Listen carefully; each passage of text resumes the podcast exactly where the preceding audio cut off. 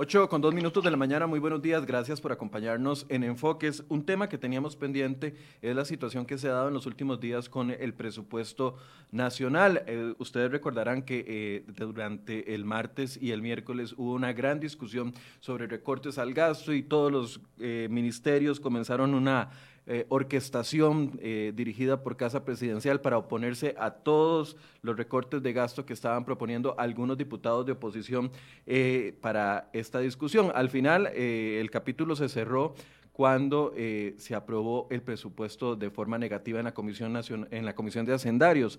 Ayer invitamos a varios diputados de esa comisión para podernos decir qué va a pasar ahora con un presupuesto improbado por parte de la comisión que pasa al plenario, cómo nos afecta esto a nosotros. Invitamos a diputados del Partido Acción Ciudadana, del Frente Amplio, José María Villalta, que tuvo una participación importante, y a la diputada Ana Lucía Delgado de el Partido Liberación Nacional y a la diputada Silvia Hernández. De los cuatro respondieron dos, me imagino que ya ustedes sospecharán quiénes sí respondieron. Eh, la diputada Ana Lucía Delgado ya se encuentra con nosotros. Eh, diputada, buenos días. Y doña Silvia Hernández se va a estar incorporando en algunos minutos del Partido Acción Ciudadana. No tuvimos respuesta, a pesar de que eh, insistimos hasta las altas horas de la noche, no nos respondieron. Y el Frente Amplio tampoco hubo respuesta. Doña Ana Lucía, buenos días, ¿cómo le va? Muy buenos días, don Michael. Muchísimas gracias nuevamente para poder llegar a través de este medio a todos los hogares y seguir transparentando el quehacer legislativo y en este caso en una coyuntura tan especial frente precisamente el trámite y el informe negativo de mayoría del presupuesto nacional ordinario 2021. Doña Ana Lucía, antes de, empezar a hablar de, todo el tema en general, yo quisiera poner un par de gráficos para que entendamos de qué se está hablando específicamente, porque a veces estos temas eh, quedan eh, en letras, en números y en cifras y cuesta a veces entender y traducir de qué estamos hablando. Le voy a pedir a mi compañero que me ponga un gráfico que está, ese gráfico eh, viene dentro del resumen del presupuesto nacional del próximo año y ahí vemos de que el presupuesto para el próximo año de gasto del país es de 11.4 billones de colones. Estamos hablando de 11, 11 millones de millones de colones, correcto, ¿verdad? Es correcto. 11 millones. Es un presupuesto. Ajá. Perdón. 11 millones de millones de colones. Eso es el plan de gastos para el próximo año. Y ahí a la a mano eh, izquierda suya va a ver de dónde provendría ese dinero. 45.1%, eh, que sería aproximadamente poco más de 5 eh, billones, provendrían de la recaudación de impuestos y 54%, 54.9, prácticamente 55% de eh, préstamos que tendríamos que hacer. ¿Por qué es importante una rebaja al presupuesto, doña Lucía, Ana Lucía, viendo este, este gráfico de cuáles serían los gastos que vamos a tener el próximo año? Sí, ah. hay que partir del hecho em, de indicar de que efectivamente el presupuesto nacional es de 11.4 billones de colones. ¿Cómo se financia esa proyección de gasto que incorpora a todos los ministerios del Poder Ejecutivo, incorpora también al Poder Judicial, al Poder Legislativo, al Tribunal Supremo de Elecciones, a la Contraloría General de la República y a la Defensoría de los Habitantes? ¿Cómo podemos financiar en este caso al gobierno y a estas instituciones para que tengan efectivamente la posibilidad de las erogaciones de los gastos. Y es precisamente este cuadro que usted menciona, donde el financiamiento propio de este proyecto de presupuesto 2021, el 55% viene de más deuda. Es decir, deuda nueva que se suma a la que ya está eh, pues establecida para el gobierno, que está proyectada incluso para el año 2021 en 28 billones de eh, colones. Y el resto, el 45%, va a estar financiada por ingresos propios. Ingresos que sabemos que son certificados por la Contraloría, pero que han estado de manera este, pues muy volátil este 2020 incluso la, la misma había certificado una caída de ingresos aproximada del 1.2 em, billones de colones, lo cual genera efectivamente un faltante importante. ¿Qué significa esto? Que en temas de endeudamiento propiamente para el presupuesto 2021 tenemos un hueco de 6.28 billones de colones, sin contar la deuda y los intereses, eh, pues alcanza aproximadamente los 3 billones de colones. Esto es, un, es una brecha entre los ingresos y los gastos que está todavía desprevisto, es decir, que van a haber necesidades de financiamiento por parte del gobierno que no van a tener forma de sufragarlas eh, si no es por más deuda, aproximadamente un 17.5%. Y apenas de los ingresos se tiene una estimación de 5.17 billones sobre un proyecto de gasto de 11.4. Eso quiere decir que efectivamente existe una brecha muy importante y se tiene que dar un esfuerzo por parte del gobierno para poder generar una contención del gasto, una reducción efectiva, no porque esa reducción vaya a resolver eh, pues este hueco tan importante que se mantiene o esta brecha tan importante que se mantiene entre los ingresos y los gastos, sino porque es una muestra sensata y clara de que efectivamente se tiene la confianza y la actitud para poder empezar a revertir un tema de endeudamiento. Michael, que aquí es importante señalar que el tema del endeudamiento es clave porque la ley de, de, fortalecimiento de las finanzas públicas, la ley 9635, había previsto el último escenario de endeudamiento posible para tomar decisiones por parte del gobierno en el 60% en razón del Producto Interno Bruto. Y eso ya lo pasamos hace rato. Este, más bien estamos por cerrar este año un 70.5% del Producto Interno Bruto y el próximo año, lamentablemente, con este presupuesto nacional tal cual lo presentó el gobierno, se tiene la estimación de cierre en ese 2021 en un 80.5% del PIB, lo cual ya es eh, insostenible.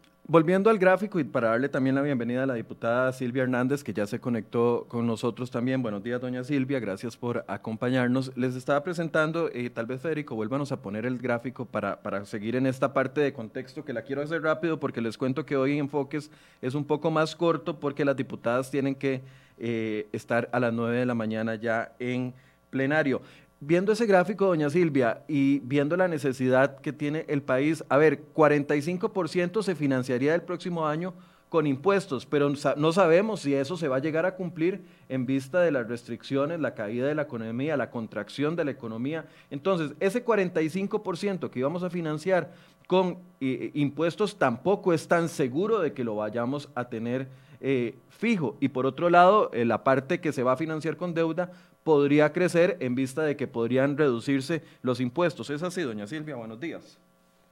Eh, muy buenos días, Michael, doña Ana Lucía. Un saludo a ambos y a todas las personas que nos acompañan. Es correcto. Yo creo que esa es la gran pregunta que ha llevado de fondo esta discusión del presupuesto nacional 2021, pero además Michael, de la discusión de los diferentes extraordinarios, como fue el tercer presupuesto extraordinario que comentábamos semanas atrás, en donde se utilizan ahorros no, no, utilizados por intereses de la deuda para seguir incrementando el gasto corriente. Eh, en otras palabras, tenemos un presupuesto que es una autorización máxima de gasto, en donde los recursos para financiar esos 11.4 billones de colones, 11.4 millones de millones de colones, no necesariamente se materializan en una realidad palpable o ahí tangible. De hecho, aún con el tema de endeudamiento, aún con ese gran porcentaje de endeudamiento, más del 50%, como señalaba doña Ana Lucía, 55%, la forma de lograrlo es a través de una serie de préstamos que a la larga también van a llevar una cadena de mayor endeudamiento o de presión de tasas de interés en otros momentos, conforme al plazo en que se logren adquirir esos préstamos. Y en el tema de los ingresos no hay certeza, pero yo diría un tema mucho más de fondo, porque esa, esa certeza, Michael, de de atraer recursos en una economía que está creciendo o se proyecta a tener crecimientos no por encima del 2, 2.5% en razón PIB, realmente eh, no solo crece muy poco comparado con otros años, otros años, perdón, sino que no va a generar las oportunidades para esos niveles de desempleo, para esos niveles de informalidad tan espeluznantes que ya tiene el país, sumados a un latigazo, diría yo, o uno de los lastres más dañinos de nuestra economía, que es el incremento en la pobreza pobreza en forma general y además la pobreza extrema, como nunca en la historia de nuestro país. Así las cosas, yo diría que eh, la pregunta o reflexión de fondo es, si no hay eh, de parte de este gobierno tan siquiera la voluntad para haberse sentado a ver qué de este presupuesto podría haberse considerado un gasto superfluo, o mejor aún, si podría existir gastos que no que se eliminan del todo, pero que eventualmente se posponen para el 2021. Y ese fue el llamado de responsabilidad que estas diputadas representantes de Liberación, junto con Gustavo Viales y los diputados de oposición, le enviaron al gobierno. Haga un ejercicio de que es postergable en el 2021. ¿Por qué seguimos eh, presupuestando viajes al exterior, viáticos al exterior? Una cantidad de becas para eh, instituciones internas, funcionarios internos, no estoy hablando de becas de niños, becas para funcionarios, consultorías, capacitaciones, adquisición de flotilla vehicular, etcétera, etcétera. Entonces, es el 2021 cuando el Ejecutivo no puede dar ni una muestra de sentarse a ver cómo racionaliza ese gasto, porque ni siquiera es disminuirlo, racionaliza ese gasto que fue lo que se le pidió de sensatez. Yo me pregunto, y esta es la pregunta de reflexión, Michael, ¿con qué capacidad este Ejecutivo le puede vender esperanza en estas mesas de diálogo, en esta negociación ante el Fondo Monetario Internacional, que va a tener la capacidad de lograr un ajuste? Cuando no puede ni siquiera reducir 150 mil millones de colones en el presupuesto nacional 2021.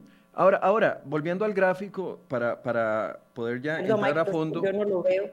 Eh, ya se lo acabamos de pasar por WhatsApp, doña Silvia. Es, este grafiquito del 11.4 billones. Les decía que la parte de ingresos o de, ingresos que vendría vía impuestos no está segura porque no sabemos cómo se va a comportar la economía el otro año. Y entonces algunos dirán, ¿qué importa? Ya de por sí estamos endeudados, sigamos endeudándonos más. Pero es que tampoco la parte de deuda para el próximo, próximo año está segura porque a como estamos ahorita, como, como, como perfil de deudor, que tenemos como país, tampoco está garantizado que vamos a conseguir ese 54% o, o 60%, digamos, si se cayeran los ingresos aún más, tampoco está garantizado que esa deuda la podemos conseguir, porque o la, la podríamos conseguir tal vez a muy alto costo, o, no está garantizado que se pueda conseguir, o estoy equivocado, diputados.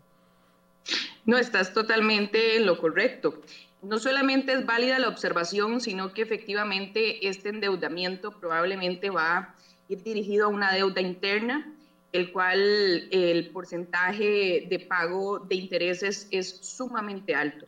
Y una muestra de eso es que mientras que en el endeudamiento interno se paga un 10, un 9, un 8%, hemos visto cómo incluso en el último eh, crédito que se aprobó de financiamiento rápido, la tasa de intereses era del 1.5%.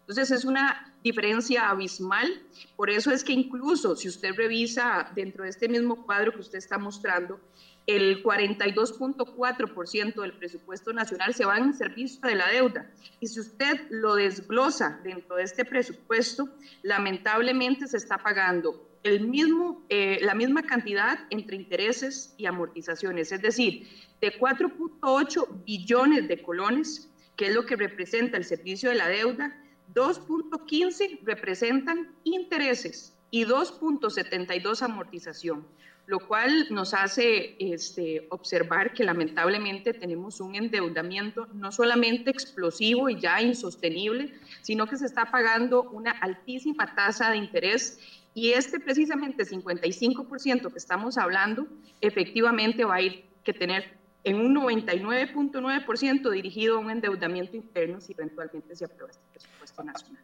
Ahora, eh, a ver, ustedes aprobaron dentro de todo el proceso algunos rebajos al, presupuesto eh, que se estaba discutiendo, rebajos como 4.126 millones al Ministerio de Cultura, rebajos de 751 millones al Ministerio de Comercio Exterior, 619 millones menos para el Ministerio de la Presidencia, 583 millones a la Asamblea Legislativa. Eso fue lo que se logró durante la discusión de los últimos dos días, pero... Eh, en vista de que ustedes aprueban el presupuesto negativo, todo esto queda por fuera. Los rebajos que se aprobaron quedarían por fuera o incluso la moción que se aprobó para obligar a todas las instituciones del Estado a comprar vías y COP también queda, queda, queda descartado en el momento en el que se imprueba este presupuesto. Doña Silvia. No, no necesariamente, Michael. Ahora lo que sucede es que formulamos un dictamen negativo, un dictamen negativo de mayoría, y ese, dictamen negativo de mayoría puede llevar dos caminos, porque eh, puede llevar lo que salió de esa comisión con esos cambios o simple y sencillamente en razón de que la lógica detrás de este presupuesto era avanzar en una, podríamos llamar, uniformidad de racionalización del gasto de diferentes instituciones, caminar entonces con una no aprobación del presupuesto. Sin embargo, eh, la discusión que ahora va a venir es, no existe o hay un vacío constitucional en donde el presupuesto simple y sencillamente no puede existir, o sea, no puede quedar sin que exista un presupuesto. Y eso va a llevar a una discusión de qué vamos a dejar en ese presupuesto. El proyecto de ley como ingresó o eh, lo que ahora anuncia el gobierno que le va a introducir esos 150 mil millones de colones, eh, eventualmente sería convertir el plenario legislativo en comisión, lo cual quienes hemos eh, tenido sensatez en estos procesos sabemos que es un, es un tema muy complejo abrir el plenario en comisión porque 180 mociones de 11 diputados en la comisión de hacendarios, imagínese usted para 57 diputados que quieran mocionar ese presupuesto nacional. De manera que eh, enfrentamos ahora un proceso bastante, diría yo, complejo de cómo llevar ese dictamen. La, oposición está trabajando el dictamen de mayoría negativo, que en principio fue una muestra de no avanzar con ningún ajuste, decíamos un rechazo total a ese presupuesto. Si, si el PAC hubiera aceptado durante la discusión que se dio, y fue discusión acalorada, y, y, y a, a, modo de broma le decía a doña Ana Lucía que me contara cuál era la, los diputados que pegaban gritos, porque ayer escuchando a Paola Vega, que lastimosamente no, no se quiso, no, no aceptó la invitación, o a Laura Guido, siempre que hablaban decían, es que a gritos defendían los recortes al gasto. Le preguntaba a la diputada Vega, eh, a la diputada Ana Lucía, que quién es el gritón, porque yo no, no, no vi gritos, vi algunas eh, posiciones muy fuertes.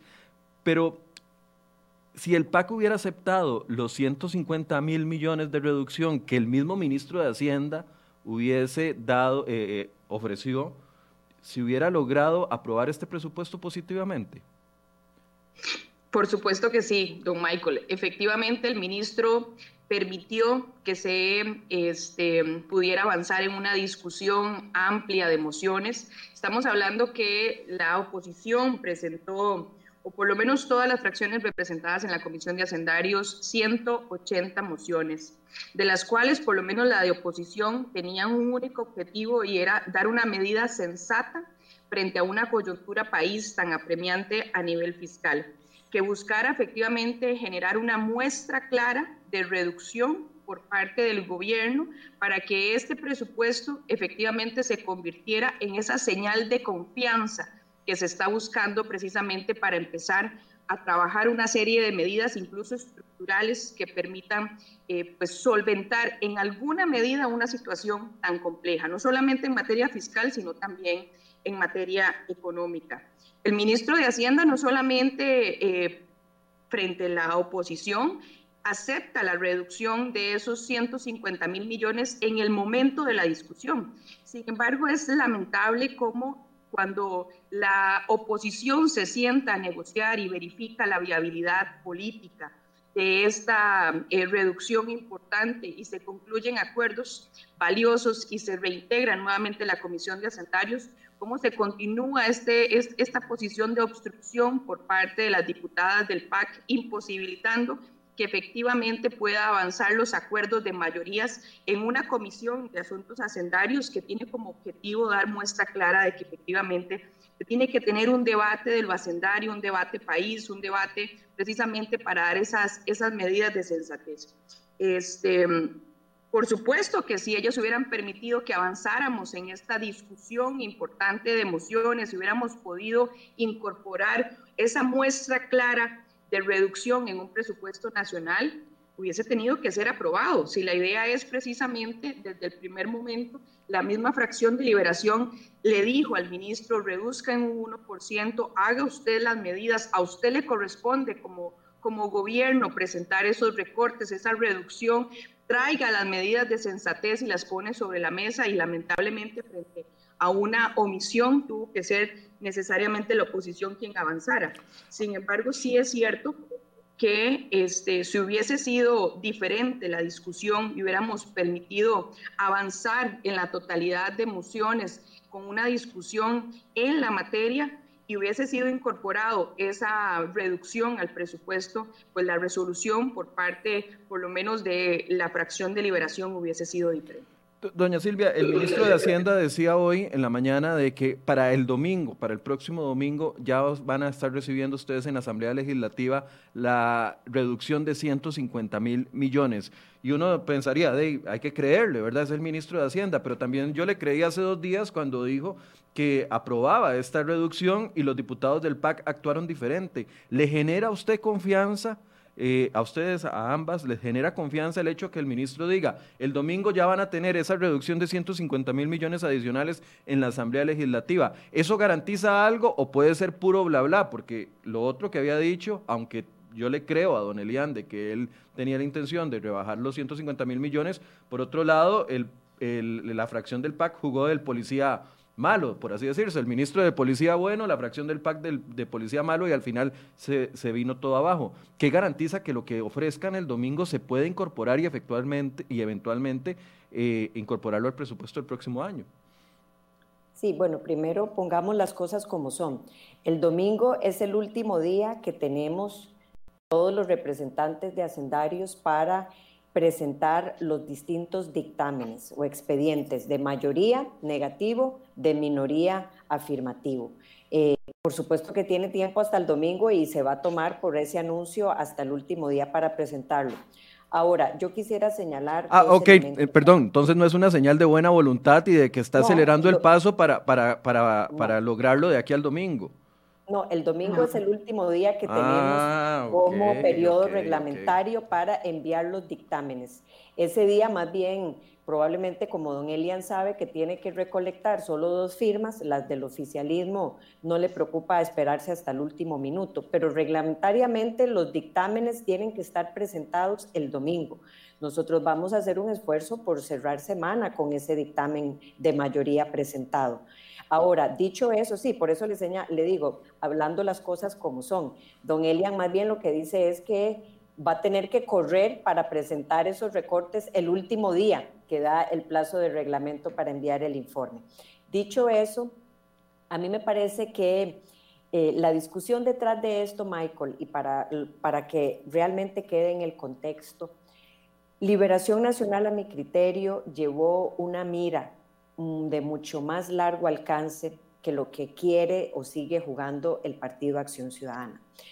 Eh, por supuesto que una reducción de un 1% del PIB en este presupuesto o la mitad ahora de 150 mil millones que representa cero, mm, la mitad de, un, de, un de 1% del PIB, eh, no va a solucionar el problema fiscal de ninguna forma. Esto era una muestra de sensatez y de, y de la misma forma medir realmente qué tan genuina es la voluntad de este Ejecutivo por racionalizar el gasto. Porque aquí hay un consenso colectivo con los costarricenses de no más impuestos.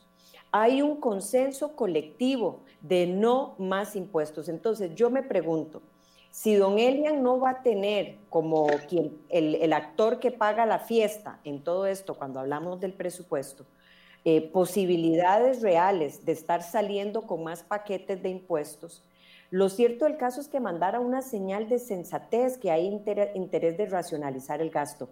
Y déjeme hacer énfasis racionalizar el gasto en aquellos temas superfluos. Y la única herramienta que tiene hoy el Ejecutivo en el cortísimo plazo, con la incapacidad de llevar un diálogo de frente para hablar de un ajuste real, es el presupuesto de la República. De, nuevo, por dejar por fuera o suspender temporalmente algunos gastos que iba a hacer en el 2021. Pero, perdón, para entender, para entender, doña Silvia, perdón que la interrumpa, porque es que ya casi se tiene que ir y, no quiero que se vaya sin explicarnos eso.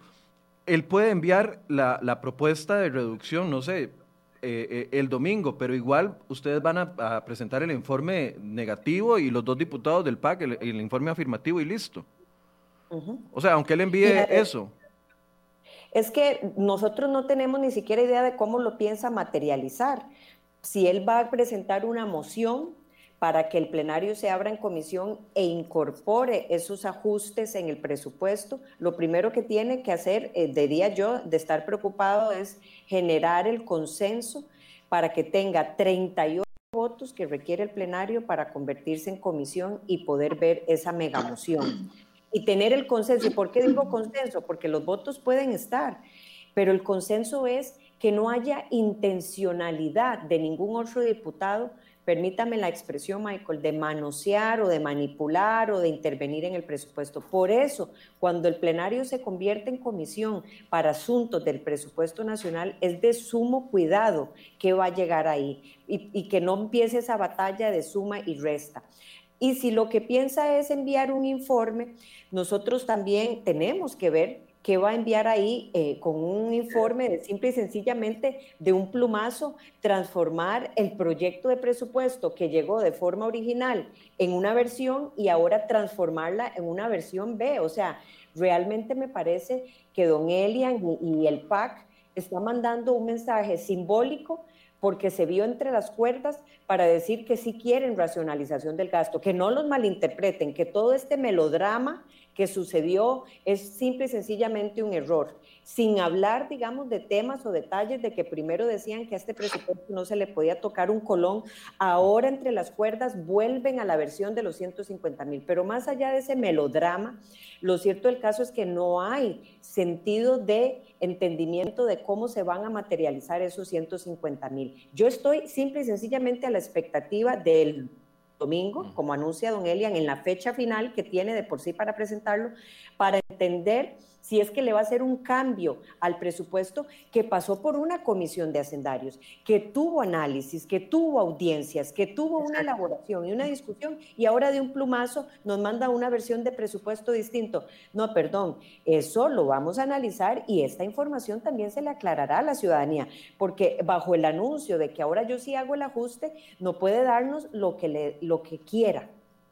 Ok, doña Silvia, quiere, quiere, Nada más para que doña Silvia se pueda retirar, eh, doña Ana Lucía, perdón, para que doña Silvia se pueda retirar, eh, porque son las 8 y 30 y tenía que, está en Cartago, creo que tiene que ir hasta la Asamblea Legislativa. No sé si quiere hacer un cierre rápido, doña Silvia. Sí, muy rápido, muy rápido. Estoy segura que doña Ana Lucía comparte, comparto plenamente los mismos enfoques en los que hemos llevado esta discusión ya por muchísimos días. Yo simple y sencillamente cerraría en esa gran reflexión que nosotros hemos querido llevar como mensaje. Si esta discusión se concentró, como quiso hacerlo el Partido Acción Ciudadana, en que habían actores de oposición queriendo hacer ajustes en algunos elementos sensibles, yo le digo a las y los costarricenses que lo que más estamos resguardando es ese estado de derecho social de Costa Rica.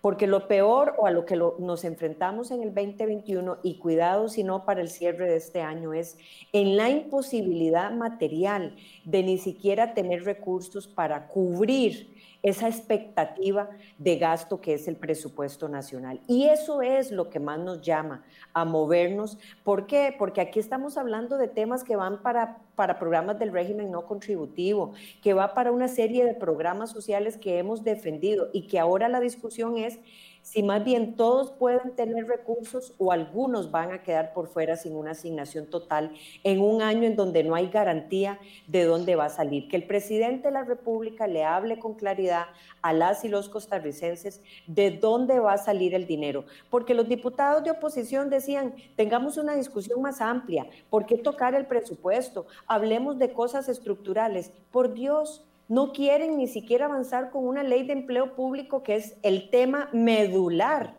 en esta discusión cuando quieren hablar de temas estructurales para tocar las remuneraciones que se consumen después de los intereses, el mayor porcentaje de un presupuesto. Las cosas como son, Michael, las cosas como son, papelitos hablan, como les decíamos ese día en la comisión. Los eh, anuncios y las defensas de artimañas que en el pasado, siendo oposición, quizás el PAC aprendió a desarrollar con obstruccionismo fueron muy sencillas de salir a decir estos días, pero la verdad de los casos es que no tienen ni idea de cómo van a cubrir el resto de los recursos de ese presupuesto, ni idea de dónde van a salir los dineros. Y esa es la forma de mentirle a las y los costarricenses de no tener ni siquiera cómo asegurar ni las remuneraciones.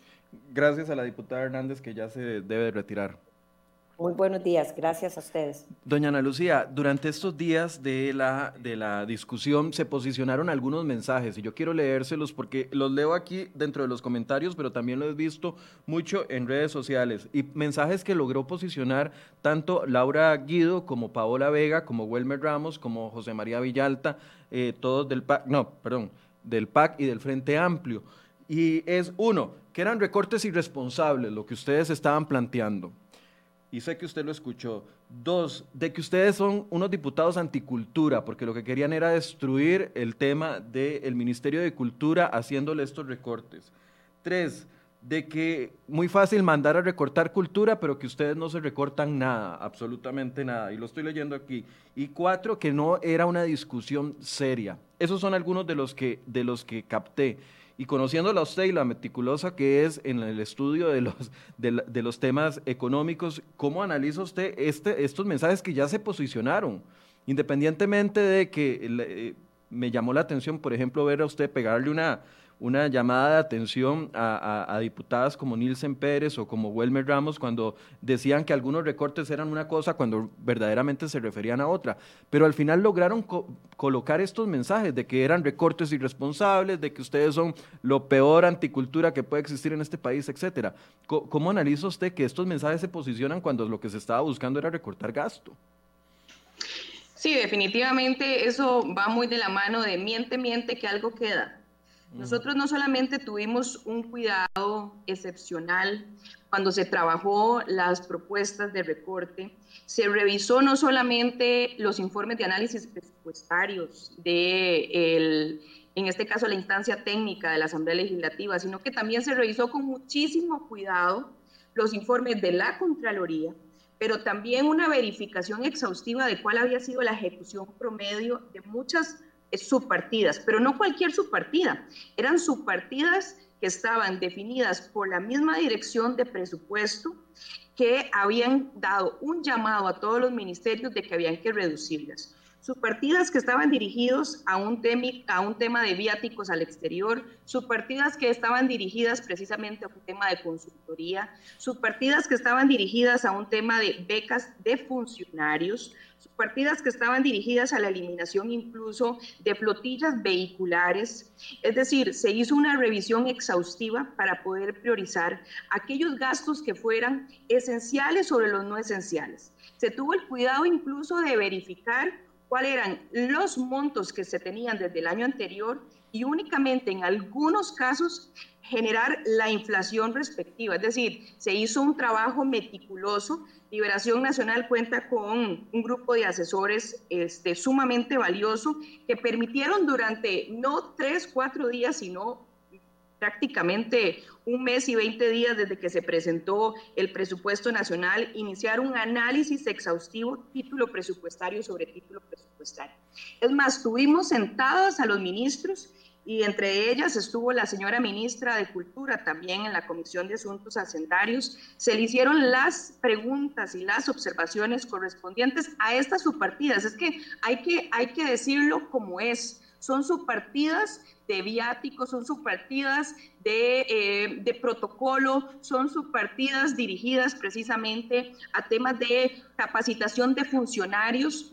Eh, y lamentablemente la, la, ministra de Cultura, cuando se le preguntaba sobre estos temas, tampoco pudo responder. Pero doña Ana Lucía, a ver... en el tema de dirección y fiscalización. Perdón, doña Ana eh, Lucía, es que hablemos de, ya que está hablando de cultura, 4.126 millones fue lo que se aprobó y por eso se hizo un, un escándalo enorme. Esos 4.126 millones no están hablando entonces de las escuelas de CINEM, por ejemplo, o de los temas de, de conservación del Teatro Nacional, etcétera, etcétera, como lo vendieron en redes sociales. Entonces, eso es mentira.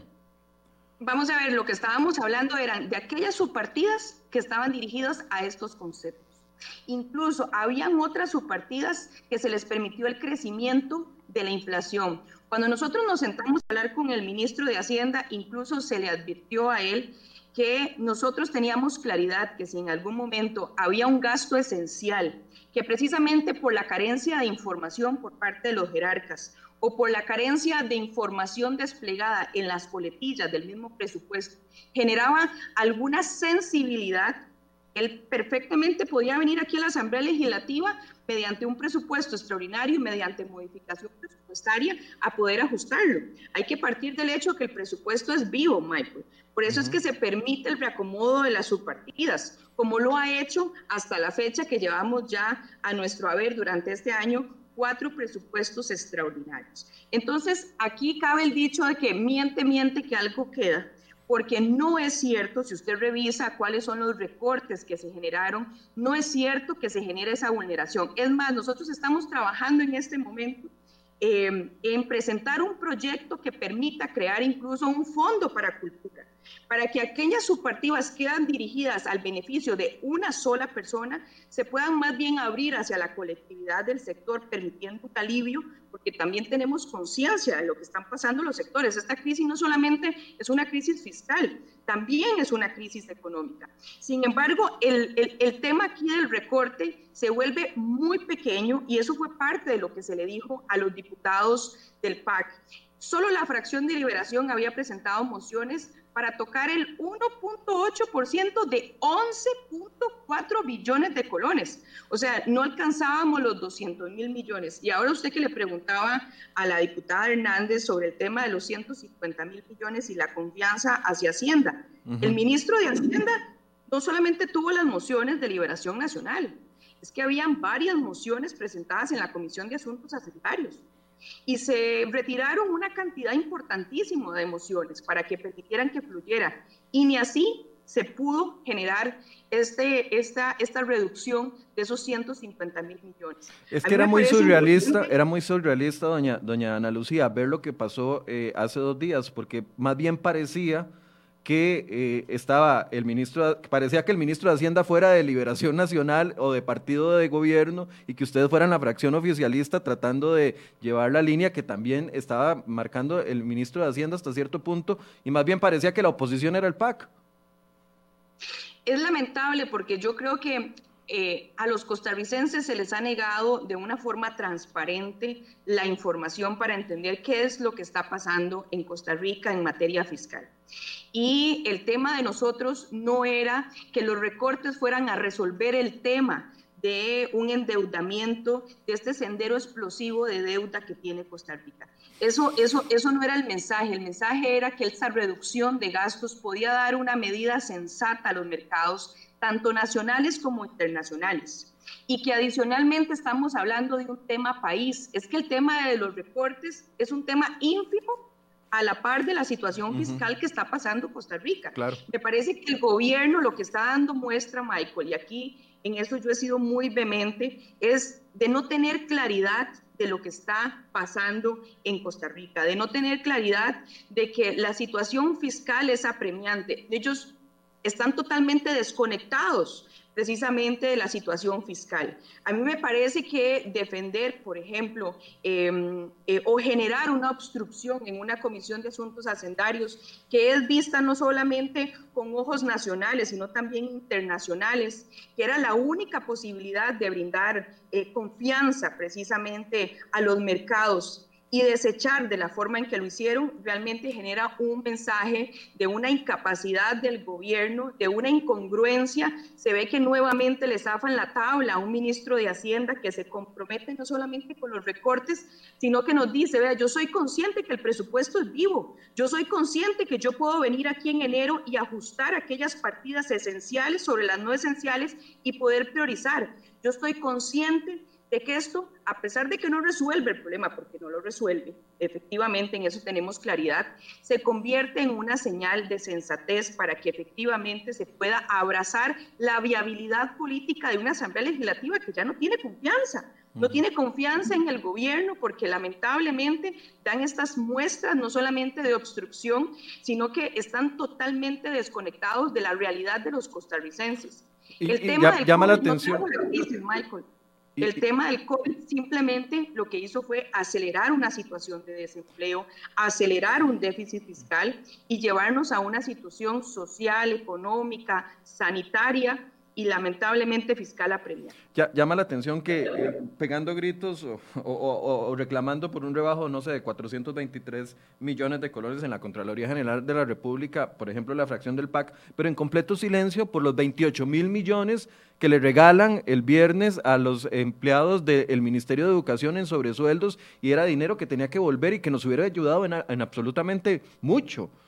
Pero, pero, pero es ese tipo de incongruencia. Yo sé que ya se tiene que ir, doña Ana Lucía, pero tal vez sobre este punto. Sí me gustaría, don Michael, decir dos cosas que me parece que son importantes. Aquí queda demostrado una vez más de que es la oposición, y en este caso yo represento a la fracción de Liberación Nacional, una vez más quien tiene que marcar la línea al gobierno y tiene que marcarle al ministro esas medidas. Y número dos, que la discusión a veces versa sobre temas de recorte para tratar de dejar de discutir temas muchísimo más profundos. Ahora usted hablaba del tema de la convención. Pues en este presupuesto vienen las 2.000 plazas que se crean con esa convención. Entonces, yo quisiera ver que en esos 150 mil millones, esa muestra que va a traer el ministro, que yo espero que no venga como un proyecto nuevo de presupuesto metido en un informe de minoría afirmativo, para poder eh, ponerlo en discusión en temas de días, cuando una comisión de asuntos hacendarios prácticamente lleva un mes y 20 días en audiencias antes de llegar a un tema de dictamen definitorio, tenga claridad que tiene que incorporar no solamente el recorte de esas 2.000 plazas de una convención y una incorporación que genera eh, un aumento acelerado de un estado abotagado, sino que también incorpore la totalidad de las normas presupuestarias para que permitan dar total y absoluta claridad de que se tiene un mensaje de sensatez y no vengan ahora sobre recortes que no son eh, priorización de lo no esencial sobre lo esencial. Tiene claridad el ministro cuando le marcamos nosotros la línea, la preocupación que llevábamos precisamente sobre este presupuesto y sobre aquellos gastos no esenciales que no estaban lamentablemente eh, priorizados sobre lo esencial para cerrar ya completamente, eh, ¿fue una mala señal? ¿Usted cree que esto nos da una mala señal el hecho de, improbar un presupuesto, una asamblea improbando un presupuesto porque no hay recorte y, el tema del recorte de gasto cree que da una mala señal a los mercados internacionales? Los bonos del país han caído 10% en las, últimas, en las últimas dos semanas por todas las señales malas que estamos enviando todos los días y los bonos de nosotros valen cada vez menos y el dólar va para arriba, ahí silenciosamente ya vamos pagando 612, creo que anda el día de hoy. ¿Cree que usted que esto sigue mandando malas señales a los mercados internacionales de que somos un país irresponsable fiscalmente? Definitivamente no solamente está dando esa mala señal el gobierno, sino que sigue dando una muestra de desconfianza, eh, una muestra de sensatez, una muestra de irresponsabilidad y una muestra de incapacidad frente a una coyuntura país que eh, debería estarnos apremiando a soluciones que permitan abrazar eh, pues, la crisis económica, sanitaria, social y en materia fiscal que se ciña Costa Rica tiene que tener como norte una claridad de un gobierno que lidera el Ejecutivo. Y lamentablemente con estas señales que se dan, esta obstrucción en la Comisión de Asuntos Hacendarios, eh, son actuaciones que se están leyendo, por supuesto, a nivel internacional, más que local. Gracias, doña Ana Lucía. Yo sé que tiene que salir corriendo para estar a las nueve en plenario. Que le vaya muy bien. Muchas gracias por el espacio. Muchísimas gracias a usted, don Michael. Siempre es un placer compartir con usted estas discusiones y por supuesto que me despido muy agradecida, eh, esperando que efectivamente podamos llevar un poco de más claridad en este proceso tan vital e importante como es el presupuesto nacional y la discusión que se tiene en la Asamblea Legislativa a todos los hogares costarricenses que nos escuchan a través de su medio. Muchas gracias. Muchas gracias a la diputada Ana Lucía Delgado, también a la diputada Silvia Hernández que nos acompañó unos minutos. Les recuerdo que invitamos a los diputados del PAC que estaban en esa comisión que es Laura Guido eh, y doña Paola Vega. Sin embargo, ayer tras múltiples intentos no recibimos respuesta de parte de ellos y también invitamos a José María Villalta, que eh, tampoco recibimos respuesta. Queríamos que participara en esto. Dice Marco Ferrati, con razón estamos tan mal, me hace gracia este tipo de, comentarios. Con, razón estamos tan mal. Nada de argumentos serios ni fundamentados. Marco, ¿qué programa vio usted? Le pregunto, que ha, estado viendo en los últimos 45 minutos. Porque todos los argumentos son serios, estamos hablando de temas serios.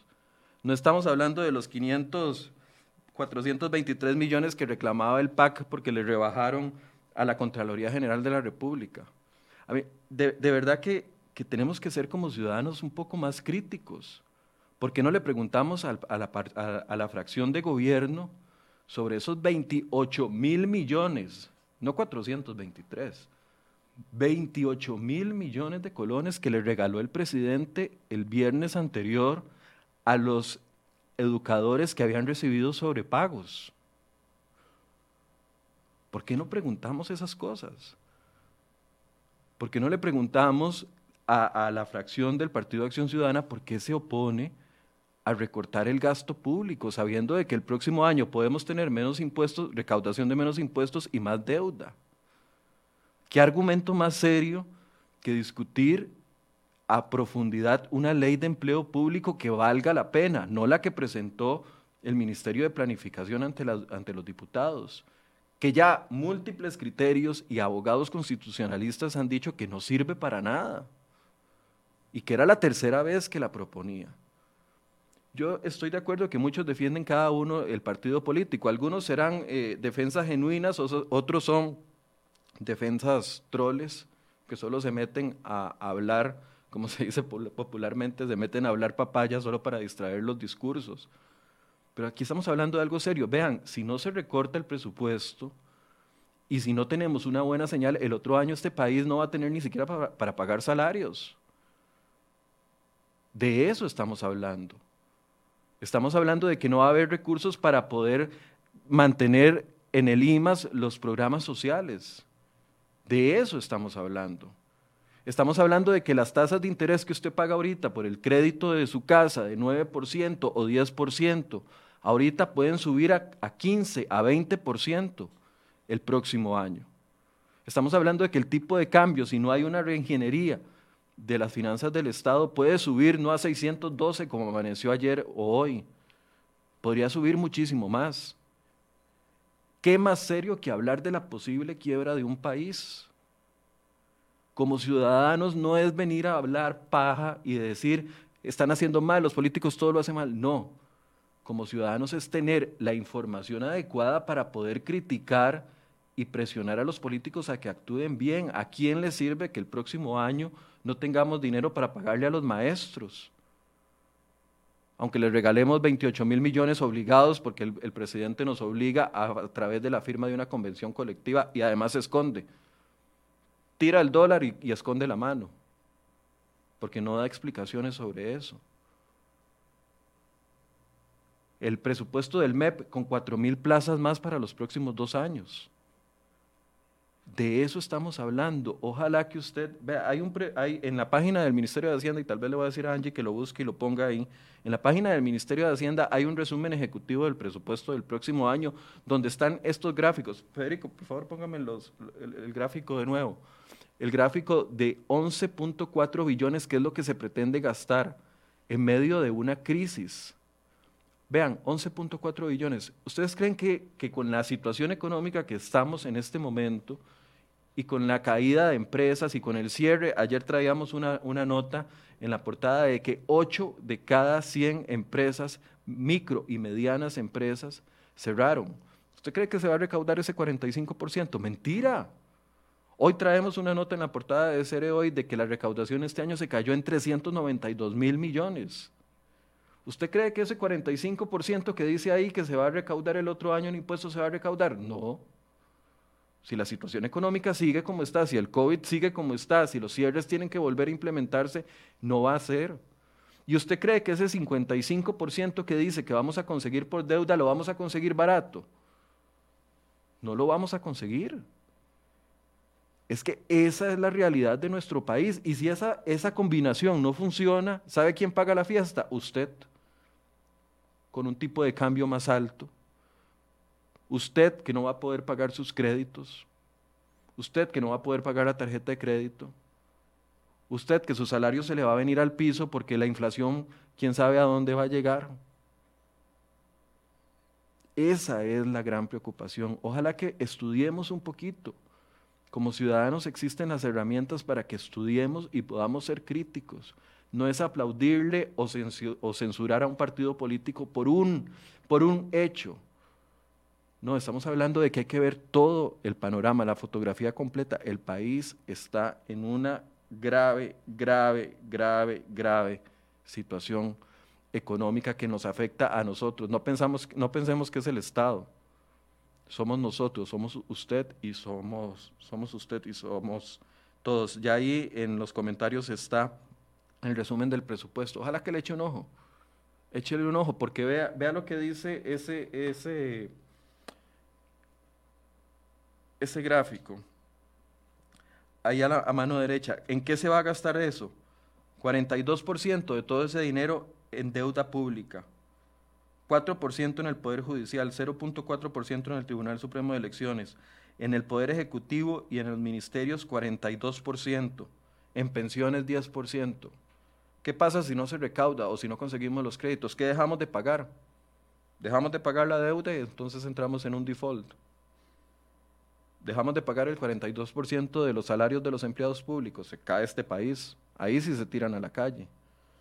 Dejamos de pagar las pensiones, dejamos de pagar la Asamblea Legislativa o el Tribunal de, Elecciones el año previo a que se den las elecciones del 2022. Todo eso es lo que tenemos que, ojalá, poder estudiarlo nosotros mismos y no dejarnos llevar por esas, esas eh, posts o esos mitos urbanos que se generan en redes sociales y que podamos ir a la raíz del asunto. El PAC se comportó como un partido de oposición, porque era muy popular decirle que se iban a quedar sin CINEM los chiquitos, cuando eso no es cierto.